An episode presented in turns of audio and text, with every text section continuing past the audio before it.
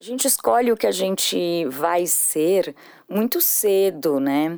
É, e, é, e, é, um grande dilema mesmo, é, né? Escolher o que a gente vai ser. Eu não gosto muito disso e hoje eu, eu tenho uma outra estruturação para falar disso, que eu não acho que a gente é algo, eu acho que a gente está algo.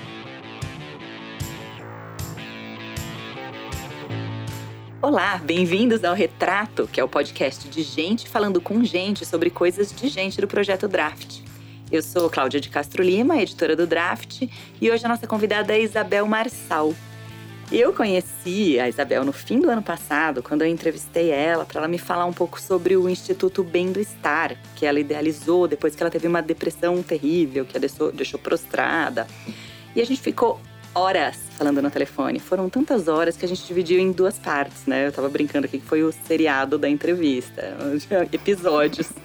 E ela falou naquela na ocasião mas, uh, sobre os medos dela, sobre si mesma, suas descobertas, suas vulnerabilidades, com tanta verdade que na hora que ela estava conversando comigo, eu pensei, nossa, a Bel daria um ótimo retrato. Eu falei isso para ela na ocasião e hoje eu cobrei. Então, ela está aqui, muito bem-vinda, Bel, muito obrigada. Obrigada a você, Cláudia, ao Projeto Draft por esse convite. É maravilhoso poder estar aqui me despindo, né? É, e falando com, com gente que eu acho que é uma das minhas maiores paixões. Ai, que alegria! O prazer é todo nosso. E eu até tô chamando a Bel de Bel, né? Porque a gente virou íntima depois daquele papo em série. E e eu queria começar falando com a Bel, porque eu lembro que quando eu pedi para você me contar um pouquinho sobre você, sobre quem era você, uh, sobre o seu background, como é que. Uh, o que é que você tinha estudado. Na verdade, eu fiz uma pergunta assim meio abrangente e você falou uma coisa tão específica que eu me lembro muito bem. Você falou assim: você se apresentou como uma pessoa que sempre foi apaixonada pela vida, pelos seres humanos e suas relações. Eu achei isso um jeito tão lindo de se apresentar e tão fofo. E eu queria que você me contasse um pouquinho disso e, e, e também uh, começasse falando um pouquinho da, dessa sua relação, talvez tenha sido por isso, né, por você ser apaixonada pela vida e pelas pessoas e pelas relações, que você foi trabalhar, que você desde cedo se envolveu com um voluntariado e você acabou depois trabalhando no terceiro setor, mas me conta um pouquinho como é que isso entrou na sua vida e se, se tem a ver mesmo, se foi por isso.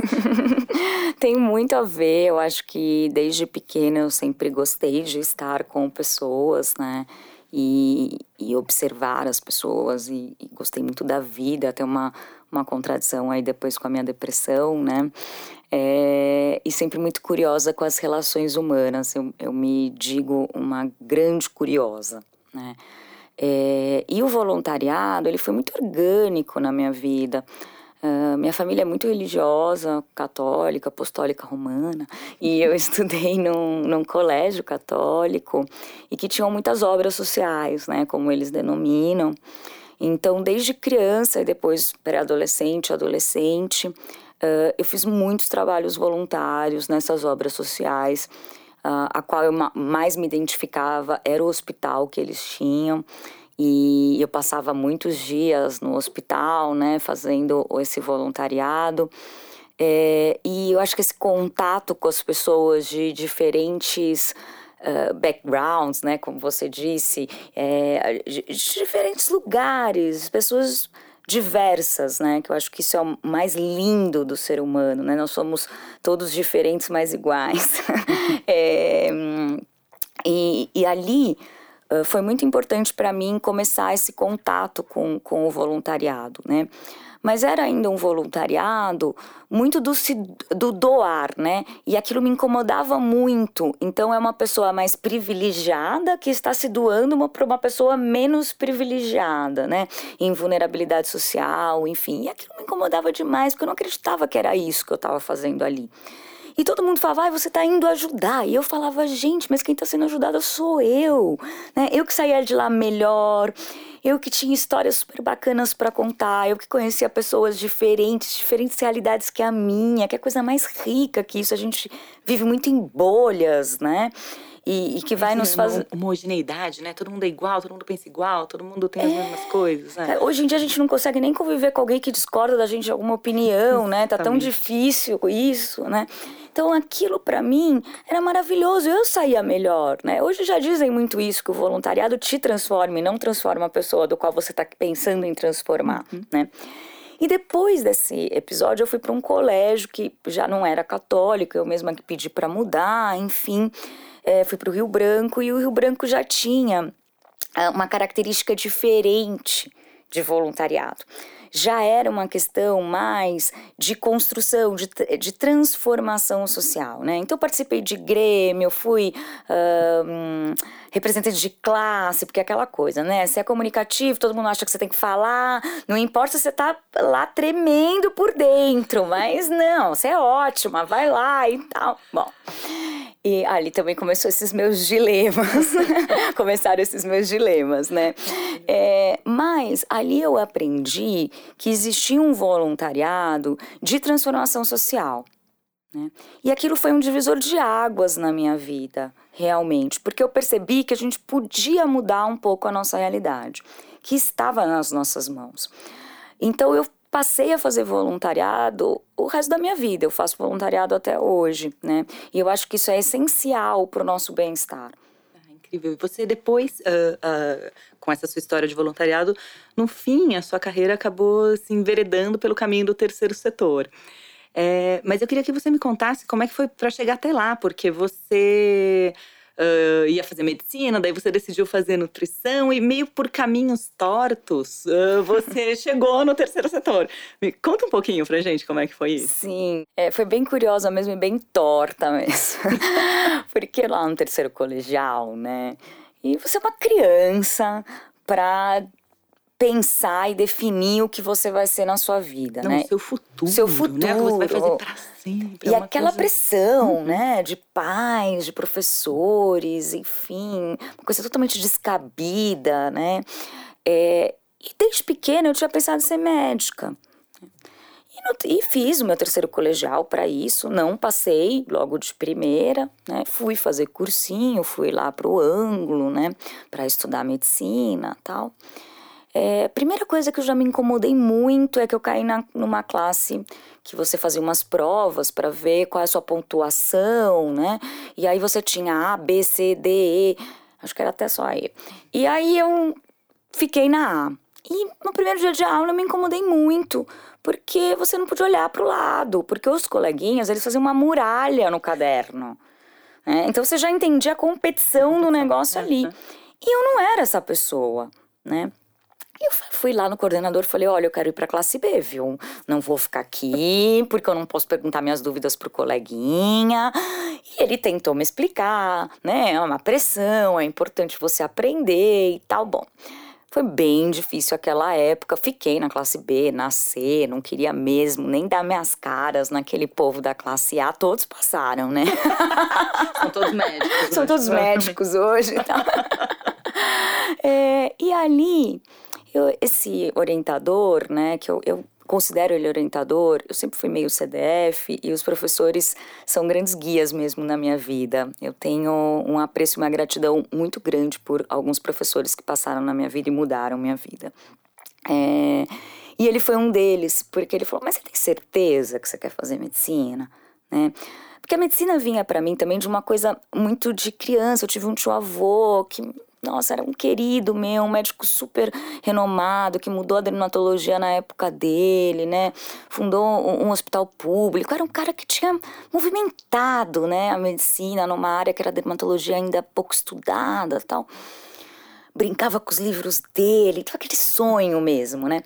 A hora que ele me fez aquela pergunta, eu falei, gente, esse cara é louco, que tá perguntando? Eu quero fazer medicina mesmo, fui super bem, ano que vem vou passar, e é isso, na classe B, na cena D, né? Mas ele me deixou com uma pulguinha mesmo, né? E aí eu fui conhecer outras profissões da área da saúde, porque eu tinha certeza que era na saúde, até por essa questão minha de querer lidar com as pessoas, para as pessoas, né? É, e eu decidi pela nutrição. Me apaixonei pela nutrição. Hoje eu fico pensando, gente, por que eu não fiz psicologia? Não, de outras formas também, uh, eu vou chamar de tortas, mas não tem nenhuma conotação negativa, você acabou indo pra, depois para isso. Né? Então a gente vai chegar lá. Estudei muito também disso, mas não tenho aí o título. e a nutrição foi muito bacana, né? Eu tive aí minha graduação toda, uma, um, fui trainee do hospital do Instituto Brasileiro de Controle do Câncer, um hospital super renomado, era trainee ali na parte de enteral e parenteral da, da UTI, uma parte difícil, né? Até minha mãe falava, como que você consegue nesse hospital todo dia ver tristeza? Para mim não era tristeza. Para mim era uma maravilha poder ver histórias de superação a todo momento, né? Aquelas pessoas com problemas, realmente com problemas e que olhavam para aquilo de uma maneira tão simples. Faz a gente repensar coisas da nossa própria vida, né? E, e fazia isso com você, Bel? Muito. Tipo, olha, uh, olha o que eu tô fazendo em cima disso e eu tô vendo aquela pessoa todo dia brigando com câncer e eu tô, ah, me descabelando por causa disso. Teve esse efeito sobre Teve você? Teve muito e eu era assim, início da minha da minha adulto, né, adulto jovem, ali jovem adulto, não sei qual é a terminologia, mas lá nos seus 20, 21 anos, é, e totalmente com dúvidas, né? Foi uma eu me cobro muito, eu tenho uma autocrítica gigantesca. Isso é algo que também foi muito difícil para mim e ainda é de lidar com essa autocrítica, né? Não sei se é porque eu sou capricorniana, dizem que os capricornianos são assim, mas é, isso, isso sempre teve ali dentro de mim, né? E, e, foi muito difícil esse momento, né? mas com muitos aprendizados. E eu aprendi a amar aquele lugar, né? E quando eu me formei, eu falei que maravilha, é isso, né? É, vou estar tá ali com essas histórias de superação, ajudando essas pessoas, né, a, a se tornarem saudáveis novamente. E fui para um hospital, uh, o IBCC é um hospital público-privado, né, mais, mais público, uh, e eu fui para um hospital privado, né, cheguei lá e eu era uma copeira. Eu tinha que perguntar para as pessoas se elas tinham queriam carne ou frango. E aquilo não entrava na minha cabeça. Até o dia que eu peguei um menino, uma criança, com dislipidemia, que é gordura no sangue. E o médico falou: vai entrar McDonald's. Brigou, brigou comigo que ia entrar McDonald's. Porque o menino queria. Porque ele queria. Né? O médico não quis. vamos lá, ele tá doente, vamos dar a alimentação. O que, que a alimentação tem a ver com o paquá? Nada, entendeu? É o medicamento para fazer diferença na vida dele. Uhum. E nós não estamos, não sou tão velha assim, nós estamos falando disso há 20 aninhos atrás, né? É, acho que hoje já mudou um pouco, tenho colegas que continuaram bravas e corajosas na nutrição hospitalar, poucas, mas ficaram, são bem corajosas e hoje a gente vê uma, uma mudança. Mas no mesmo tempo que ele falou para mim, isto é uma ordem, vai entrar o McDonald's, eu fui para RH e falei muito obrigada, estou pedindo minha demissão, este não é o lugar para mim. E aí, né, todo mundo me chamando de louca pela segunda vez, porque primeiro foi a louca de deixar a medicina, né, fazer nutrição, você tá com a cabeça onde? É, depois foi a louca de, meu, você tá indo embora de um hospital como esse hospital, não estou falando o nome dele por ética, né? é, e aí, uh, eu falei, bom, vamos lá, vamos ver o que vai ser. E tava pensando, dois dias depois, recebi um telefonema de uma nutricionista de uma organização não governamental da qual eu fiz estágio curricular, que eu nunca imaginei trabalhar lá, porque era uma organização na época, um número, a ação, um impacto gigantesco, mas um número de pessoas que trabalhava lá muito pequeno. falei, não, não tem espaço para mim, né? Não, não tinha ainda atinado. Vem fazer uma entrevista, Isabel, tá bom. Enfim, fui contratada como nutricionista de educação nutricional. Tava achando aquilo maravilhoso. Fui fazer uma pós de educação nutricional, que eu até acabei terminando. É, mas quando eu tava lá quatro meses, a nutricionista coordenadora foi embora. E quem ia ser coordenadora, né? A outra nutricionista que tava lá, euzinha. E aí eu falei, gente, que demais, né? E aceitei esse desafio, ainda muito mais com o meu olhar na nutrição, Até que o dia, um dia, a Luciana Quintão, que é fundadora da ONG Banco de Alimentos, dessa organização maravilhosa, que tem um trabalho lindo. Incrível, é incrível, de incrível, fato. Incrível, né? É, eu sou muito grata. Não, o que ela pensou e o que ela conseguiu fazer, os números da, do Banco de Alimentos são enormes. São né? enormes. Eu é tenho o privilégio de ter passado por lá e de ser amiga da Luciana e ter podido aprender tanto com aquele lugar e com ela, né? É, e aí, numa conversa, eu lembro bem, a gente estava voltando de Brasília, era a época do Fome Zero. Uh, a gente tinha ido no Ministério do Desenvolvimento Social e eu tava lá no avião e ela falou assim para mim: Bel, você tem tino administrativo, vem ser meu braço direito. E eu olhei para ela e falei: Mas de tino ninguém vive. Você não acha legal uma pós? Aquele lado CDF, né?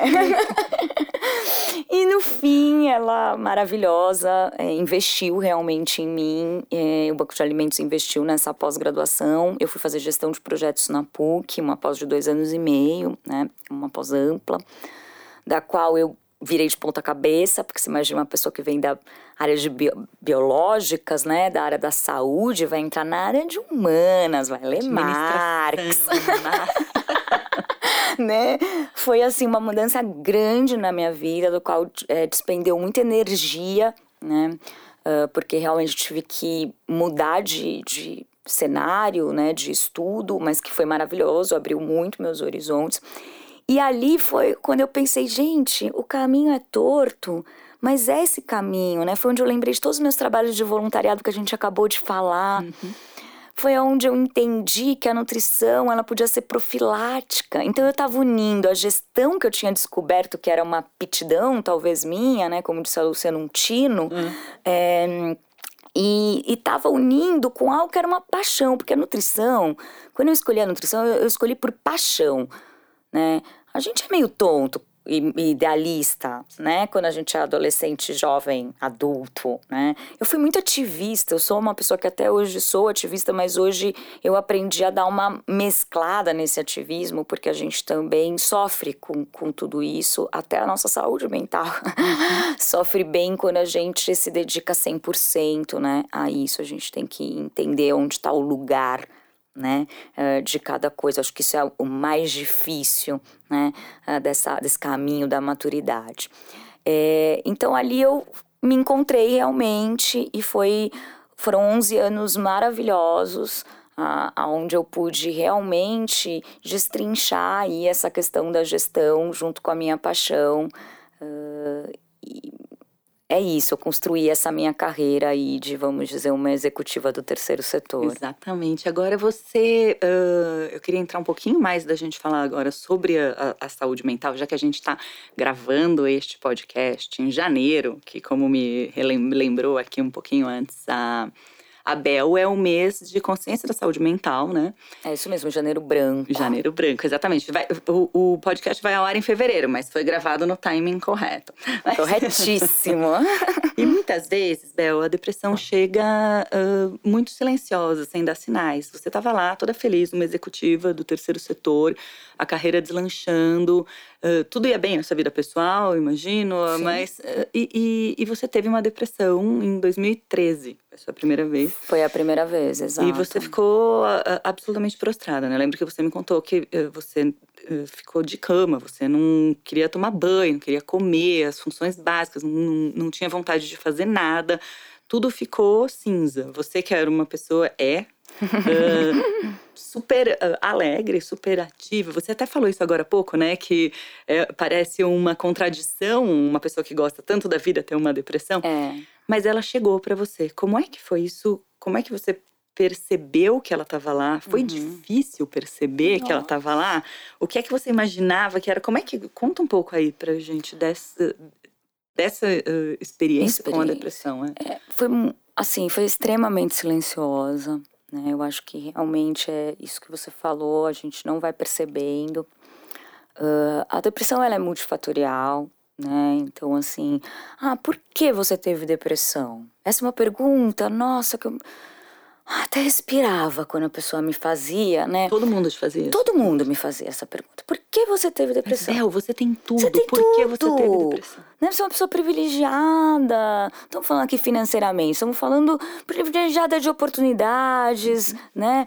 Uh, tá aí com a sua mãe, com seu pai, tem o que comer, tem onde morar, né? Tem um emprego, tá bem sucedida nesse emprego, né? Foi uma época, 2013, que a gente tinha Uh, conseguido fazer a rede de banco de alimentos, implementado já há algum tempo uh, os bancos de alimentos da, da área municipal. Então, assim, muitas conquistas no âmbito profissional.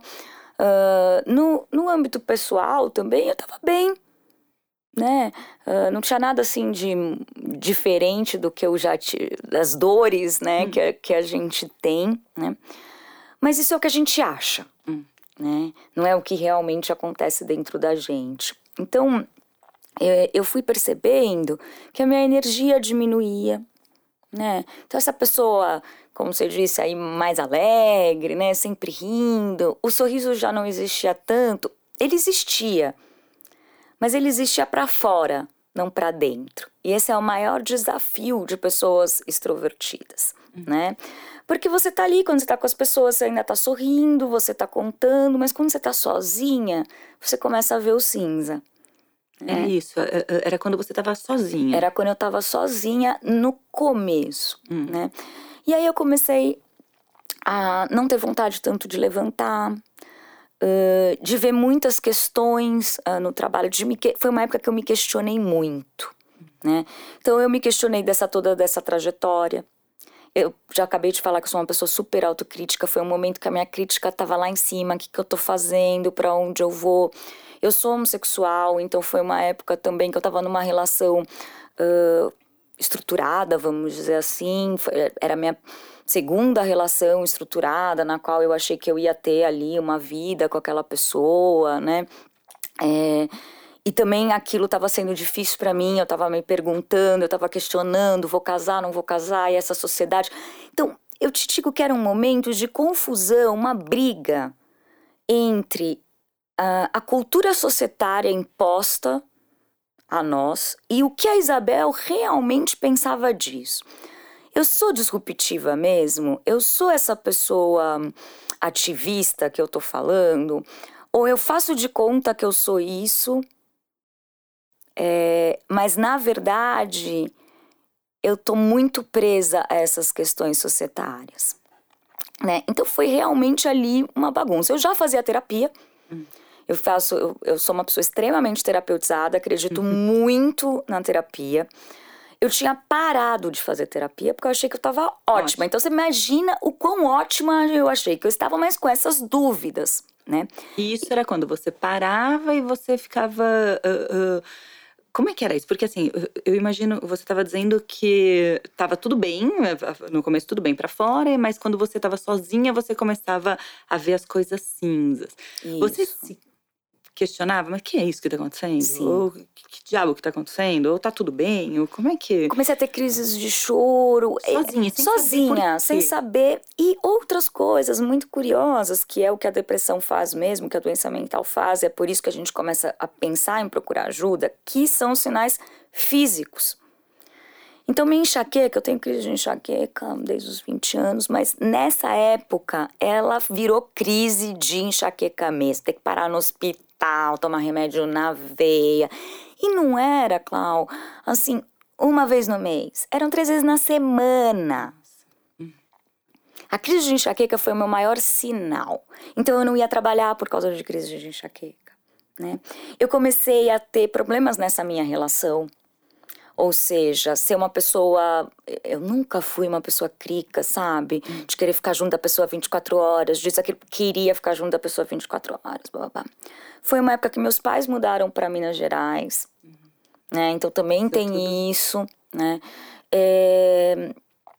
E eu comecei a ter falta de vontade de trabalhar. Que ali foi um, um outro grande sinal. Então a enxaqueca, as a relação começou a ficar conturbada, minha relação pessoal, né, meu namoro. É, as minhas outras relações eu fui me afastando, isso é um outro grande sinal da depressão, né? Você começa a ficar, querer ficar sozinho. Mas o que era? Era, ai, ai, que preguiça. Que preguiça. É, ai, não tô afim. Ai, não tô afim de ver essa galera hoje. E não tô falando coisa de trabalho às vezes, não. Hum. Falando amigo, que você adora ir lá na casa bater papo, hum. ver um filminho. Tô afim, não. Quero ficar aqui quietinha. Então, isolamento social muito grande para uma pessoa que ama estar com pessoas.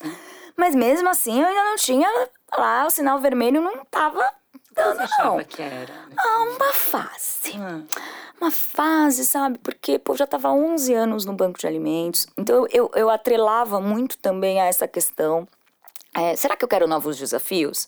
Será que eu vou ficar aqui pro resto da minha vida? Tô acomodada? Não tô acomodada? Foi aquela época que não era mais legal ficar 10 anos numa empresa. Uhum. Sabe como era? Muito e, diferente do que foi com nossos pais, que o sonho era né, entrar numa empresa e ficar para sempre se pois aposentar é, lá. Mas nessa época teve essa, essa, ruptura mesmo. Não, não é isso que eu quero, eu não quero ser, né? Eu quero mudar, eu quero ter novas experiências, Exato. eu quero. E aí eu comecei a questionar muito meu valor. Hum. E era só isso que eu pensava. Me isolei, tinha muitas faltas no trabalho pela questão da enxaqueca, então sem, não é porque a Isabel não queria trabalhar, entendeu? Uhum. A Isabel estava com dor, é diferente, né? Isso era o que você dizia para você. Para mim mesma, né? É, e para os outros, né? Para uhum. reforçar o que eu estava querendo dizer para mim, porque é sempre assim, a gente fala para os outros o que a gente quer reforçar, o que a gente quer dizer para a gente mesmo, né? E ali muitos sinais vermelhos e eu pensava, será que eu me fundi a essa causa? Que é uma outra questão muito forte para quem trabalha no terceiro setor. Sou eu ou sou a causa? Então, naquela época, eu já não fazia mais voluntariado. Meu voluntariado era no próprio lugar que eu trabalhava, né? Uhum. As horas extras, as questões, o envolvimento, etc, etc por que, eu não estou fazendo mais uma coisa que eu fiz desde o começo da minha vida e que sempre me fez tão bem? Então, esses questionamentos todos, eu sou uma boa profissional? Ou eu só estou aqui porque eu sou uma nutricionista? E esse lugar me deu esse espaço? Será que a gestora Isabel realmente tem uma carreira? Então, esses questionamentos foram muito fortes. Eu estava ali perto dos 30 anos, né? Que para mulher também tem essa, essa questão, mas eu acho que não, não foi isso primordial. E esses sinais físicos começaram a dar ali, apontar, apontar, sinal amarelo, sinal amarelo. E nada de eu voltar pra terapia. Hum. Não, vamos lá, é uma tristeza, pá, uma tristeza. Minha irmã casou.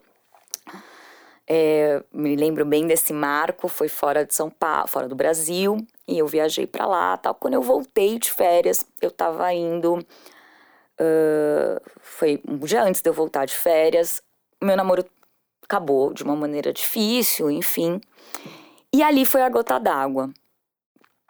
Uh, eu fui trabalhar, voltei de férias. Ele terminou um dia, a gente terminou um dia antes de eu voltar de férias. Quando eu voltei de férias, a gente estava indo para uma agência de publicidade fechar uma, uma ação de marketing relacionado à causa. Fechamos a ação, e quando eu saí, eu entrei no carro da Luciana, eu chorava copiosamente. Era incontrolável. Incontrolável.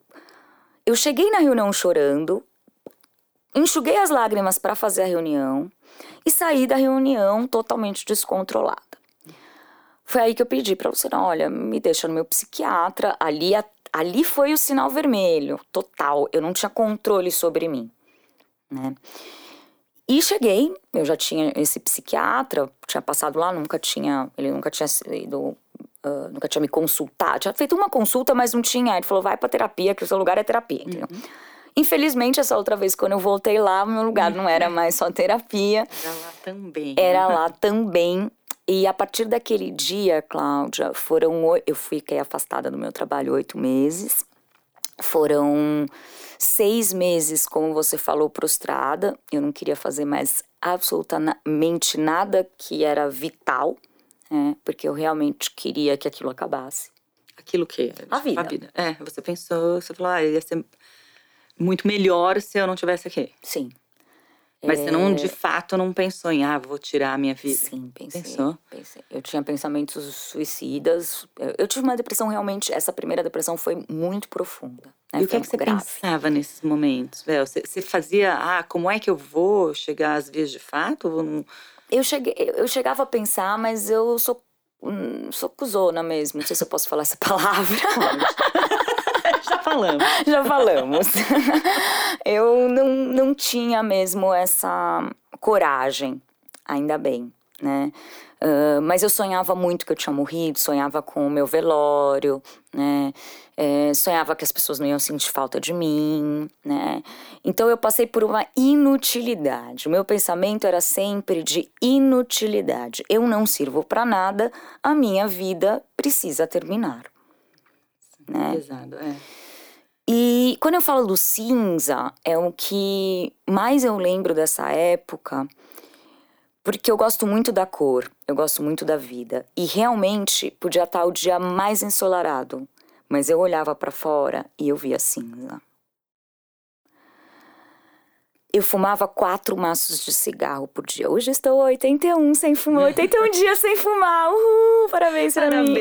Parabéns, merece todos os parabéns mesmo. Eu sei o quanto é difícil. É difícil, mas foram três, assim, três maços de cigarro por dia. Minha mãe Gratidão à minha mãe maravilhosa que veio cuidar de mim, voltou de Minas Gerais para cuidar de mim, ficar três meses aqui. Depois eu fui para Minas, quando eu já pude viajar, fui ficar um pouco na casa deles, né? Foi um processo muito difícil de retomada da minha autoestima, uh, da minha, uh, do meu olhar para a vida. Era ela que né? te alimentava? Ela te me alimentava, ela me dava banho, dava banho né? No, nos dois primeiros meses foi isso mesmo, assim, eu emagreci mais de 20 quilos, né, fiquei bem caquética. E a Bel é pequenininha e é magrinha. Assim. é, Tenho 1,50m, gente. E, mas eu digo que, diante de tudo, todo esse olhar, né, sem cor da depressão, é, ela foi um dos meus maiores aprendizados. Como? Como, Bel? O que, que você O sair dele, hum. né? O sair da depressão e aprender a lidar com essas questões uh, foi um grande aprendizado. Foi ali que eu fui olhar para as minhas questões mais internas, né? Desde questões uh, de infantis, da minha infância, né? Até questões do cerne da Isabel. Quem é a Isabel? Como é que né? você chegou nisso, Bel? Foi com a terapia? Foi, foi com a terapia. Uh, Porque assim. Você usava algum outro método assim também? Uh, então, naquela época, né, uh, como foi uma depressão muito profunda, a terapia e os remédios me ajudaram a sair daqui, desse estado que eu acabei de contar para vocês. Outra coisa que era muito difícil é que as pessoas somem. Eu cheguei a te falar isso. Eu ia te perguntar disso. Como é que as pessoas reagem? Você reagiram é, no seu caso? Você imagina que há um tempo. Hoje a gente está começando a falar um pouco mais sobre as doenças mentais, né? A saúde da mente é um grande tabu, né? Então imagina há 10 anos atrás, né? Não dá 10 anos, dá 7 anos atrás, né? É, era um pouco mais difícil. Né? As pessoas, os meus amigos, eu entendo até um pouco eles. Eu não, não julgo as pessoas hoje, mas na época eu julguei, tá? É, eu fiquei sozinha, essa é a realidade. As pessoas não sabiam como lidar. Não sabiam como lidar. O meu próprio pai teve dificuldades para lidar com isso. Mãe é mãe, né? Mãe abraça, mãe é essa coisa. Mas meu pai falou para minha mãe: eu não sei como lidar com isso. Ele aprendeu a lidar de um jeito lindo, que foi uh, quando eu fui ficar lá em Minas. Ele me acordava todos os dias de manhã. Eu tinha uma grande dificuldade de sair da cama, era a, a pior, o pior momento, né? E ele me acordava para ir andar, porque ele viu no jornal que andar fazia bem, e era uma cidadezinha bem pequena, e a gente fazia a cidade inteira de manhã. e era um momento muito lindo, porque era um momento em silêncio, mas que me preenchia muito. Né? Foi o jeito que ele achou de, de, fazer alguma coisa. De fazer alguma de, coisa. De lidar com essa situação. De lidar com essa situação, né? Mas ele é meu pai, né? Uhum. É, os meus amigos, eles sumiram. Por mais. Eu, eu não tô dizendo assim, não me ligavam, lógico, mas assim, como é que você vai ligar ou você vai visitar uma pessoa que é muda, que fuma três maços de cigarro por dia, ou seja, come fumando, né? É, como é que você vai falar com uma Isabel que não é a mesma Isabel? Porque você vira outra pessoa. E você se cobrava? Muito! O que, que eu tô fazendo? O que eu tô fazendo com a minha carreira? O que, que é isso aqui? E não conseguia. É, e não conseguia mudar, né? Teve uma grande amiga minha, Carolzinha maravilhosa, que foi uma pessoa que conseguiu driblar isso. A Carol me dava aula de yoga duas vezes por semana. Ela ia em casa e a yoga você não fala. Então era a gente fazer as posições que ela acreditava que iam me ajudar, né? Foi aí que a, a yoga se apresentou na minha vida e ficou até hoje, né? A meditação e a yoga. Então você perguntou outras questões. Uhum. Isso foi algo que me ajudou muito, né? E depois que passou essa, essa fase de todo mundo sumir, quando eu comecei a melhorar um pouco, eu tive grandes amigos que aí, um, né, aqueles cinco que são, seus, são as pessoas mais próximas, que realmente conseguiram me ajudar, né? Ajudar no sentido de estar próximo, de conversar. Então eu acho que sair da depressão para mim foi um esforço uh, da, da minha rede de apoio, né? Então, o meu pai, minha mãe e alguns amigos que conseguiram lidar com isso a partir de um momento que eu já me tornei uma pessoa um pouco mais sociável, né? Depois desses três primeiros meses. A yoga, né? E a minha rede de apoio clínica, minha grande psicanalista e meu grande psiquiatra, que eu também tenho muita gratidão a eles. E ao, a minha coragem de me conhecer e de colocar a mão nessas feridas. Porque eu acho que é isso, gente. Nós temos todos feridas. Alguns são mais. têm uma disponibilidade maior de ter doenças da saúde da mente, né? Então, eu tenho históricos familiares de depressão, então isso também é interessante de falar, hum. né?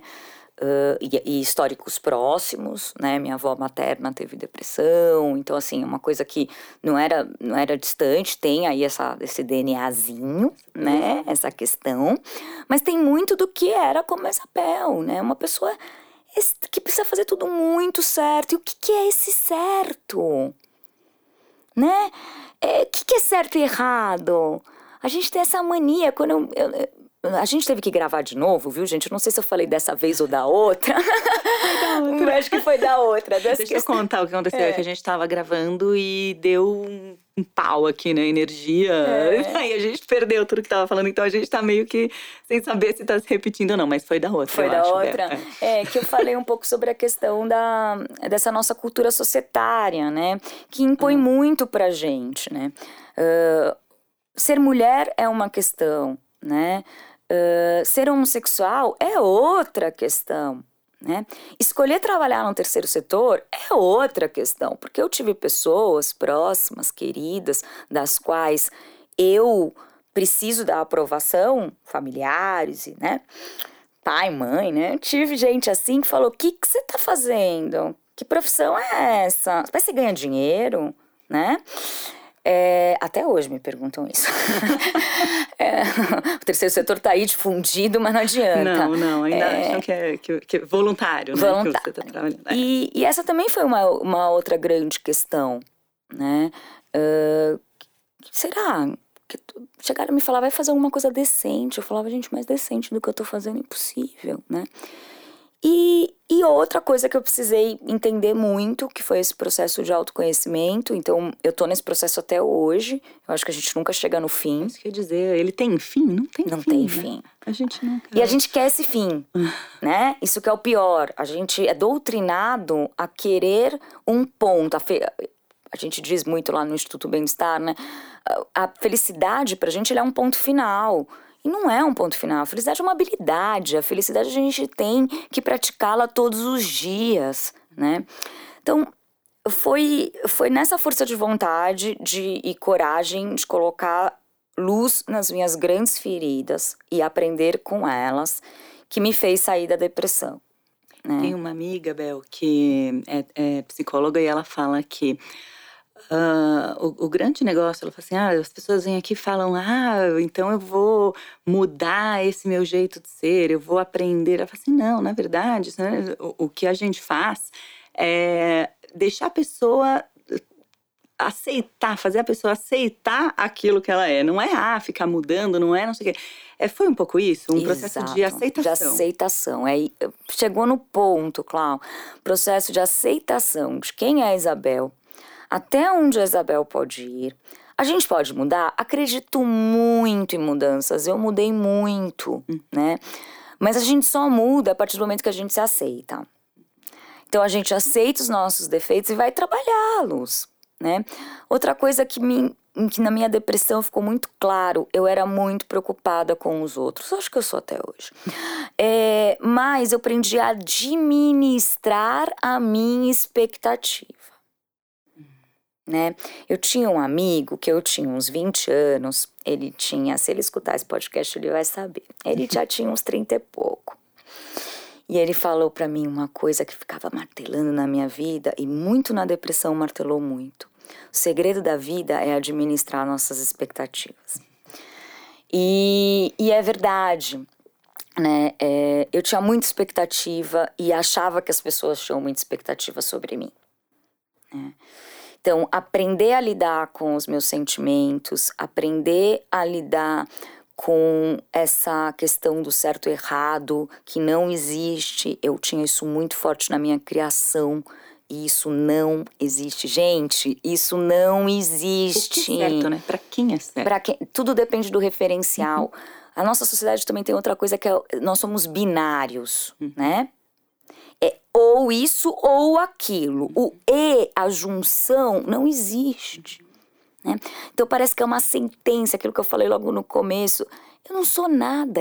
A Isabel é um ser em construção, né? Eu estou hoje empreendedora, eu estava é, gestora de projetos sociais, eu estava nutricionista, né? Como é? Daqui a pouco você vai estar outra coisa. Eu vou estar outra uhum. coisa, uhum. né? Tanto é que o nome do instituto, Bem do Estar, é para a gente encontrar o bem de estar, uhum. a beleza do mutante, né? Da transformação. É, então eu acho que é isso que a depressão trouxe para mim. E eu acho que você deve estar tá vendo meu olho brilhar, porque realmente uh, entender, né, uh, que uh, eu não era o banco de alimentos, que isso né? Eu não era causa, uhum. né? Então isso acontece muito com quem trabalha no terceiro setor. Entender que a Isabel estava em construção, entender que a vida ela não é binária, né? Isso foi o que foi me levar a sair desse processo. Mas eu te digo que quem uma vez teve depressão tá sempre com aquele sinal ali alerta e tem que estar. Né? Na verdade, eu acho que todos nós, na falência emocional que a gente vive, na sociedade em falência emocional que a gente vive, nós temos que aprender a cuidar da nossa saúde da mente. Né? E a entender que a vida pode ser mais leve. Como né? é que a gente traz essa leveza para a vida, Bela? Nossa, que pergunta. Essa pergunta é, é aquela um pergunta milhão. de um milhão, né? É, eu, eu também aprendi muito com a yoga é, e hoje a gente já tá isso na neurociência, tá? Não é mais coisa de budista que fica meditando 40 minutos, uma hora, um dia inteiro, tá? É que a meditação e a atenção plena nos trazem benefícios cerebrais, né? É, e você consegue estar mais presente, né? Então, uh, para mim, o cuidar da nossa saúde da mente começa por aí e por ser curioso em se descobrir, se respeitar, se aceitar, por ter coragem de colocar o dedo nas suas feridas. Não empurre para baixo do tapete as suas dores.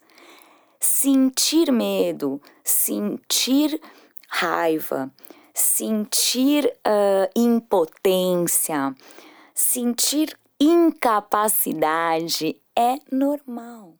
Todo mundo tem, por mais super-herói que a pessoa possa parecer. Ninguém é super-herói, a gente veste capas. Uhum. Eu li um livro ano passado, que foi um livro muito bacana, eu ler nessa parte de no empreendedorismo, foi até minha parceira de vida que, que fez o Instituto comigo, idealizou o Instituto comigo, a Milena, que me deu esse livro, é da Shonda Hims, que, é, que faz aquelas séries, enfim, Grey's Anatomy, pá. E chama O Ano Que Eu Disse Sim. Né? E o ano de 2018 foi o ano que. Olha, o ano passado, gente, nós estamos em 2020, é. desculpa, dois anos atrás. Chama o ano que eu disse sim. E a show da lá fala que muitas vezes ela pegava a capa de, de super-heroína dela né, de Mulher Maravilha, vestia, fazia aquela pose, sabe, mãozinha na cintura, elevou o olhar e vamos entrar. Então eu acho que é isso, a gente tem que vestir essas capas às vezes, né? E entender o que você tá, por que, que você tá aqui, né? Uh, a gente está aqui por questões, a gente veio desempenhar algo, né? Então vamos desempenhar, vamos parar de ficar tão preocupado com esse olhar né, é, da sociedade. Eu coloco muito isso porque eu acredito que, que esse seja um dos grandes. É, foi o meu grande problema, né? Me entender dentro desse, desse, dessa sociedade. É, e quando eu digo que a gente está sempre com o sinalzinho ali, porque eu quando acabou meu, voltei pro trabalho, né? Uma das coisas que me ajudou muito também e que agora vocês, nossa, quem tá ouvindo vai falar, gente, pessoa maluca, né? eu saí da depressão, recebia alta lá, não tinha recebido alta de nada, brincadeira. Recebia alta para voltar a trabalhar. Aí voltei, fiquei lá um mês no banco de alimentos e pedi demissão.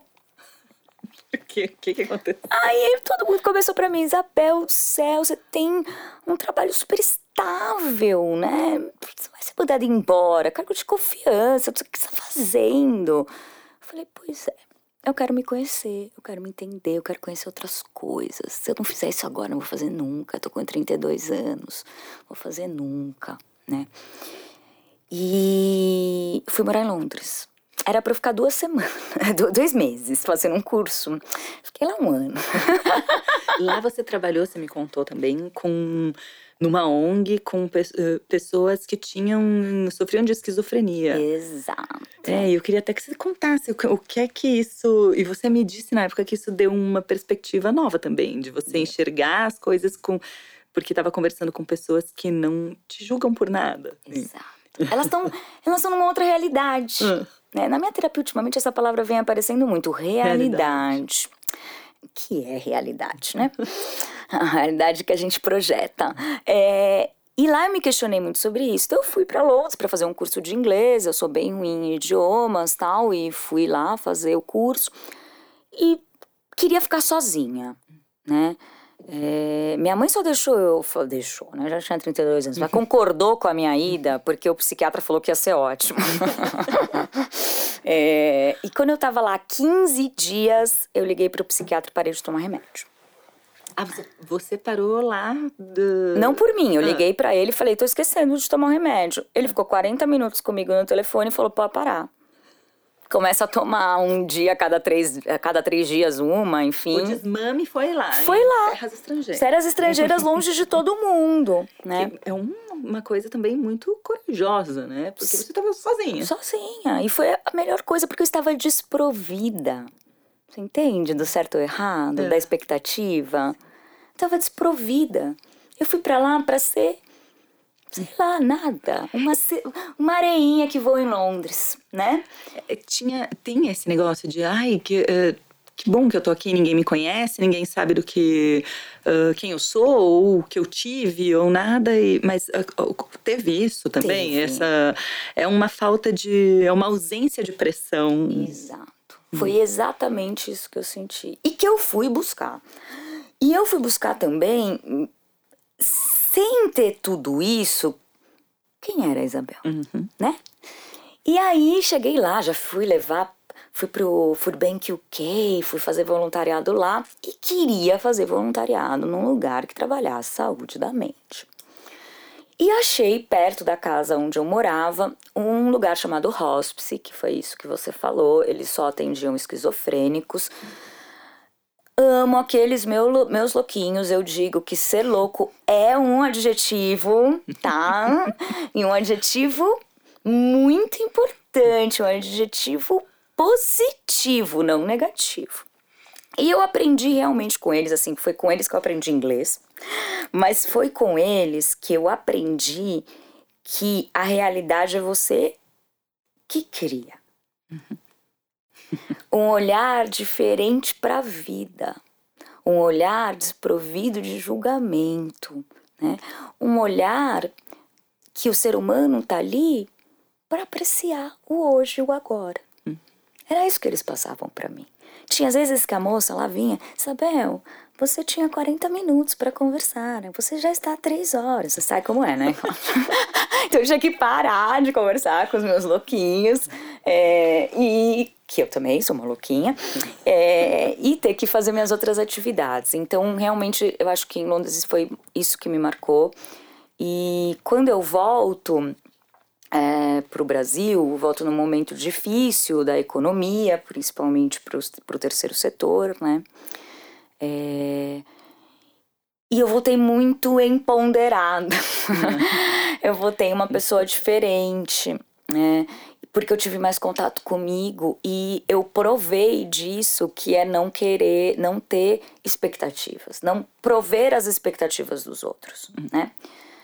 Mas você vai entrando na roda, né? E comecei a trabalhar numa fundação internacional aqui e tal. Conheci até a Milena, que a gente depois veio a fundar o instituto. É, e as dores voltaram a aparecer de uma outra maneira. Como é que é. foi? Uh, eu imagino que é o que você falou, assim, você depois que você teve, de todo mundo devia, né, prestar atenção nisso, mas você disse que depois que você ter, quem tem uma depressão, quem teve uma depressão, fica sempre com esse atento, né? Fica com esse olharzinho, olha, e aí? Como é que você percebeu daí essa segunda vez? Percebi muito rápido. Hum, porque daí você já sabia o que era. Exatamente. Mas como é que foi para você? Porque daí eu imagino que foi uma putz. De novo. Ah. Foi. Foi. Nossa, até lembrei agora e dei aquela suspirada. Ah. Porque realmente foi isso, assim. Foi de novo. Mas eu tô meio me cuidando, né? Tava fazendo terapia, né? Uh, mas o que aconteceu naquela época foi um pouco diferente do que. Uh, em 2013 foi realmente uma crise existencial. Posso colocar assim, uhum. tá? É... Em 2017 foi o que, que eu quero fazer com tudo isso. Tá. Com isso tudo que eu vivi, com isso tudo que eu aprendi, com isso tudo que eu sei que eu sou. Que eu sei que eu sou e eu tô voltando a fazer a mesma coisa a mesma coisa. Porque eu acho que é isso. Uh, a gente começa a se cuidar, aí a gente tá se cuidando tal. Né? De repente a gente é comido pelo mundo.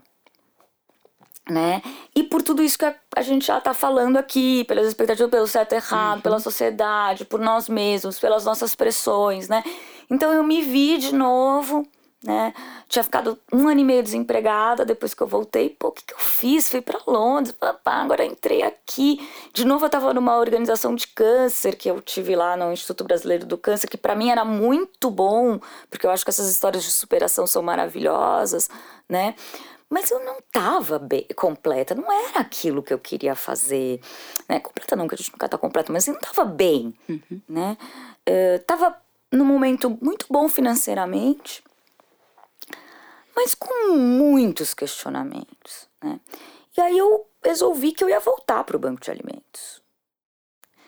E ali foi um grande problema, uma grande questão. Uh, porque eu me vi de novo na minha fusão entre o que é a Isabel e o que é a causa.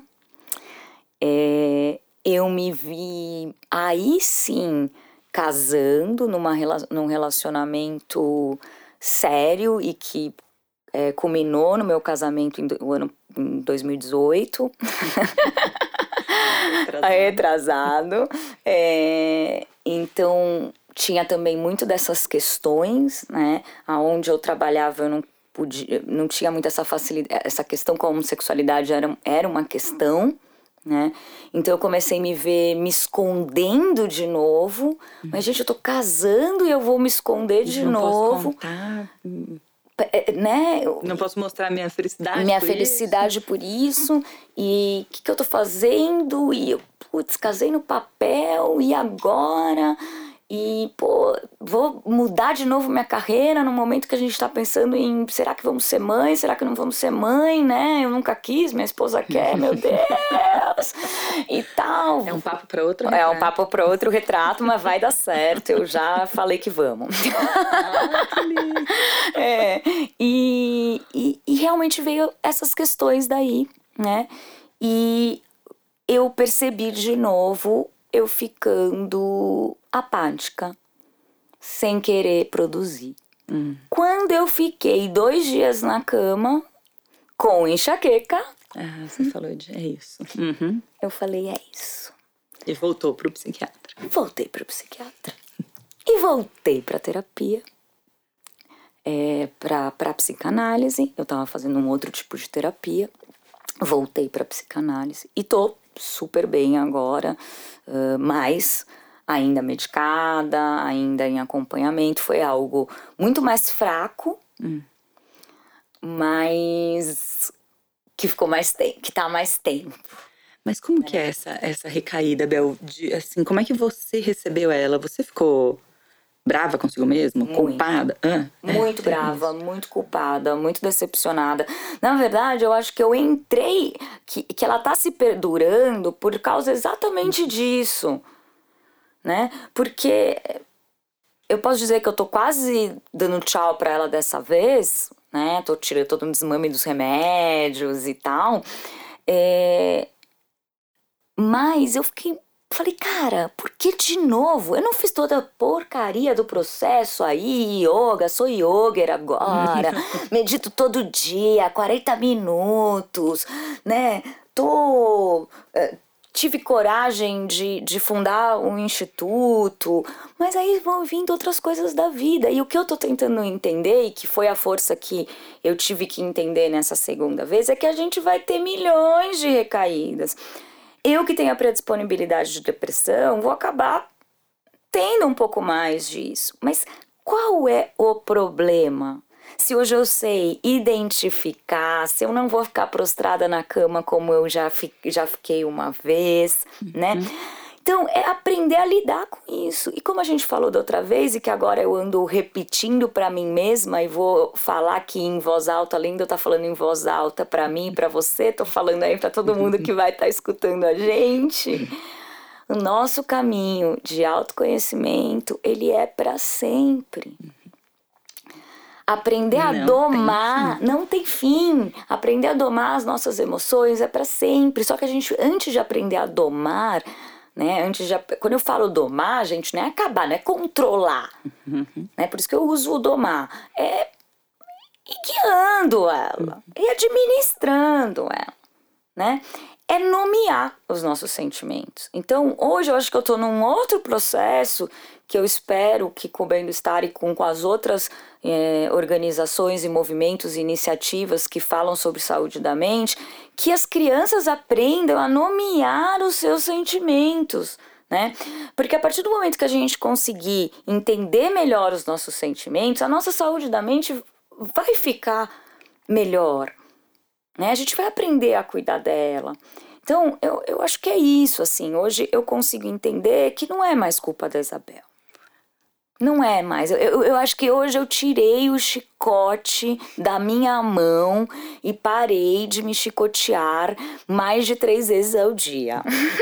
eu acho que hoje eu só me chicotei uma vez no mês ou por semana. Talvez. Já é uma grande coisa, né, Bel? Eu acho que é. Eu acho que é. É uma construção. Uhum. Né? Então eu acho que as pessoas têm que parar de ter medo de mostrar as suas fraquezas né? Quando vocês fizeram um convite que era para se despir, né? Que você brincou comigo, é uma praia de nudismo pra gente fazer terapia. Eu falei, gente, tô no lugar certo. Porque eu sempre gostei da troca, né? Como eu já disse algumas vezes aqui hoje. É... E aprendi que a troca não precisa ser só das coisas positivas a troca das coisas negativas nos dá força. Lógico, você se identifica, você vê que não é só com você, isso faz toda a diferença. A gente vê, a gente lê isso, parece até um lugar comum, é uma coisa meio clichê, mas não é. Quando você está passando por uma situação dessa, saber que outra pessoa também tá e ouvir o que é que qual foi o caminho dela, o que ela fez para sair daquilo, é uma, é uma forma de, de você falar, nossa, quer dizer, eu não sou, não, não é uma bizarrice que está acontecendo comigo, não sou anormal. É, não é? Eu acho que a gente precisa um pouco disso, até para isso tudo que a gente está falando, para esse processo de aceitação, para esse processo de, olha, vamos de autoconhecimento, que é é isso que a é gente está dizendo aqui, é um processo que nunca vai acabar. Nunca vai acabar. Mesmo porque a gente é isso, né? A gente é ser mutante, é, a gente plural, tá... né? Uhum. É, e, e acho que essa questão passa muito realmente, vou de novo bater nessa tecla, né? Quando eu falo de apresentar a nossa vulnerabilidade, não é só conversar com alguém, eu, Isabel, que tive depressão, vou conversar com a fulana que teve depressão. Não, a, a, todos nós temos vulnerabilidades e temos fraquezas. Por que, que a gente não pode mostrar isso? Porque o fraco antes era mal visto quer dizer, até hoje. Né? As nossas fraquezas são mal, mal vistas. A gente aprendeu que a gente põe luz somente no que a gente é bom. A gente não conta pro coleguinha que a gente chora. Homem não pode chorar, né? Mulher em cargo de liderança, jamais. Eu lembro que uma vez eu estava entrando no Ministério do Desenvolvimento Social, e não vou falar o nome do ministro também por ética, é, tinham 10 homens naquela sala e eu era uma menina de 22 anos. E ele falou: O que, que essa menina tá fazendo aqui? E eu olhei para ele e falei: Essa menina tem a metodologia que você precisa, você vai me escutar? Naquela época, né, a pessoa gostava de ser assim. E. é, então eu acho que é um reativa, pouco. Rea, né? exato, reativa na hora. Outra coisa que a depressão me explicou, me, me ensinou. A reatividade é péssima. Você fala coisas depois você vai para casa ficar chorando porque você falou. É, matutando sobre elas, remoendo. Isso é outra coisa, que na depressão era pior ainda. Eu já era, uma, já sou uma pessoa assim, né? É, estou menos, né? mas é uma característica muito grande. Eu falo uma coisa aqui para você, depois eu fico, Jesus amado, eu falei aquilo, será que aquilo machucou? Será que aquilo bababá? Então, assim, você fica remoendo aquela tua frase, né? Tem necessidade disso, gente. E às vezes é uma coisa que é sua, que de fato passou batido, né?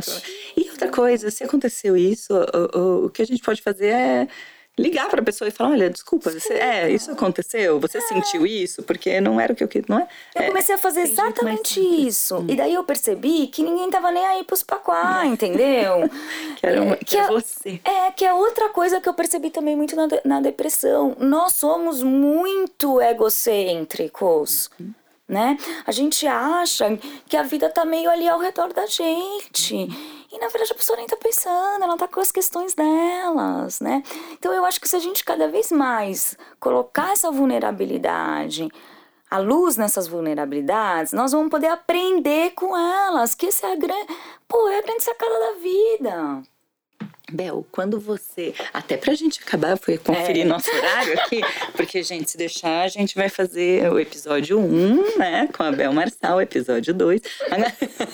Desculpa, gente, falo Não, demais. É lindo isso, é tudo que a gente quer, Bel. Agora, uh, como é que você acha que tá hoje esse olhar? Eu queria que você fizesse uma análise, assim, final. Vamos amarrar tudo aqui. Quando você olha para trás e compara aquela Isabel lá de trás que estuda a nutrição e essa que está aqui hoje na minha frente, é, como é que você acha que o, o, o, está o seu olhar sobre você? Como é que quem era ela e quem é essa hoje? Como, onde é que ela elas são a mesma pessoa, elas mudaram muito. Como é que você vê isso? E, e eu queria até que você me contasse um pouquinho de uh, disso mesmo, do seu olhar sobre você. Você acha que você está mais com um olhar mais caridoso sobre você, mais uh, empático? Como é que. Olha, com certeza. Né? Eu acho que a Isabel, uh, de, de, antes de 2013, né, eu, foi um marco muito grande a depressão na minha vida, então eu acho que eu posso falar Isabel pré-depressão, Isabel pós-depressão, né? Uh, a Isabel pré-depressão era uma pessoa muito preocupada com os outros e muito má com ela mesma. Eu tive uma amiga que ela falava assim: você tem três seres humanos dentro de você: a Isabel, a Bel e a Bebel. Então, a Isabel, ela é muito chata, entendeu? E muito crica, muito autocrítica, uh, uma pessoa que nada estava perfeito, nada estava bom, né? E a Bel é aquela pessoa, essa pessoa que te fez ter vontade de conversar mais um pouco aqui nesse retrato, né? A pessoa extrovertida, a pessoa brincalhona. E a Bebel, aquela criança, que como todas as suas, as suas crianças, né? É, tiveram seus momentos difíceis e seus momentos bons, né? E que é muito quietinha, muito doce. Eu fui uma criança um pouco assim, muito, muito, muito quietinha, até contraditória. Então eu te digo que antes da depressão a Isabel era muito forte. Né?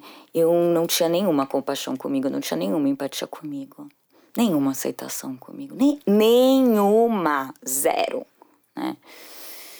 E hoje, pós-depressão, a Bel tá mais aí. A Bel tá mais presente. Eu tô menos rígida comigo, mais empática, entendendo que não há certo e errado, que o erro é bom, que a dor é boa e que sou imperfeita e que vou ser imperfeita até o fim da minha vida. E que essa imperfeição, cada imperfeição de cada ser humano, que faz ele buscar continuar, né? É, e que faz a gente ser a gente. Né? É, e, e que a gente consegue, com essas imperfeições, olhar e falar assim: poxa, ela é isso, né? Então não vou fazer mais por aqui, vou por ali, porque isso não me faz bem. Né? Então que, que, hoje eu consigo entender o que me faz bem um pouquinho mais. Né? E não tentar seguir um padrão que me foi colocado de felicidade. Eu acho que esse é o maior e, e da segunda depressão, a maior mudança é entender o que é a felicidade. É deixar de achar que a felicidade é um ponto que eu vou encontrar, uma busca por um ponto, um momento, e entendê-la que ela é uma habilidade e que a gente tem que praticar todo dia. Ai, que lindo. E é com isso que eu termino com um viva as nossas imperfeições e um brinde à felicidade, se a gente tivesse até. Brindaria. tá, na próxima vez a gente marca a noite pra gente poder fazer esse brinde. Isso, é. Bel, muito, muito obrigada por tudo, por, por se despir, por conversar com a gente de uma forma, de novo, tão verdadeira, tão gostosa, de abrir seu coração e, e por estar aqui de novo por mais esse papo. Muito obrigada, viu? Obrigada a você, Cláudia. Obrigada pelo projeto Draft. Obrigada a todos que vão escutar a gente. Que a gente tenha mais momentos assim. Muito obrigada. Até a próxima. Até.